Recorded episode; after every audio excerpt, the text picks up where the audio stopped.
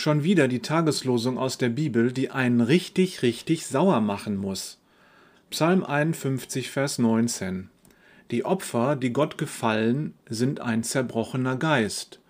Ein zerbrochenes, zerschlagenes Herz wirst du Gott nicht verachten. Wie bitte? Ist Gott denn Sadist?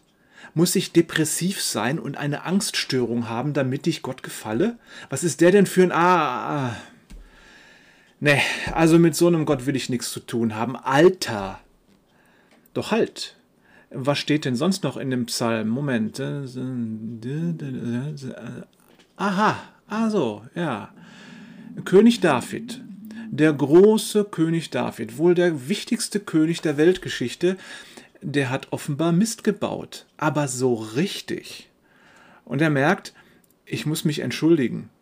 Nur wie? Soll ich Gott Opfer bringen? Das machte man damals so, Tiere opfern. Soll ich Gott vielleicht doppelt so viele Opfer bringen als normal? Aber dann merkt er, es ist alles Kappes. Ich kann mich nicht von meiner Schuld bei Gott freikaufen und dann meinen, dass alle meine Fehler einfach vergessen werden. Ihr wisst doch, was Greenwashing ist, oder? Da gibt es Unternehmen, die sind beim CO2-Ausstoß echte Spitzenreiter und machen lustig die Welt kaputt. Und dann spenden sie was in eine Umweltorganisation und machen damit fett Werbung. Die Leute sollen glauben, das Unternehmen wäre absolut umweltverträglich und total öko. Und für die Spende kriegen sie dann auch noch feine Steuererleichterungen und dann machen sie weiter wie bisher mit ihrem Dreck. Du kannst mit deinem Gewissen und deiner Seele auch Greenwashing machen. Du weißt das doch auch, da gibt es Menschen, die sind so richtig übel, die sind mies drauf und tun ständig Böses.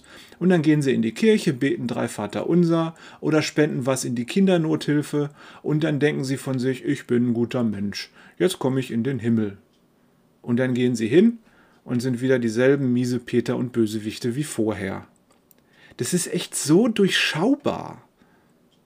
Und König David geht ein Licht auf in dem Psalm. Er versteht, Gott durchschaut mein Greenwashing auch. Dem brauche ich gar nicht damit zu kommen. Kein Opfer und keine Spende werden ihn davon überzeugen, dass ich ein guter Mensch bin. Der kennt mich. Verstehe, hast du Mist gebaut, brauchst du ein schlechtes Gewissen. Du musst verstehen, dass du immer wieder versagen wirst bei deinen Versuchen, gut zu sein. Hör auf, dich selbst zu betrügen, indem du Greenwashing mit deiner Seele betreibst. Das klappt nicht. Erkenne, dass du dir damit nur selbst was vormachst. Und Gott durchschaut dich sowieso. Die Lösung ist, nimm dein schlechtes Gewissen und pack das zu deiner Traurigkeit, dass du beim Gutsein so oft versagst.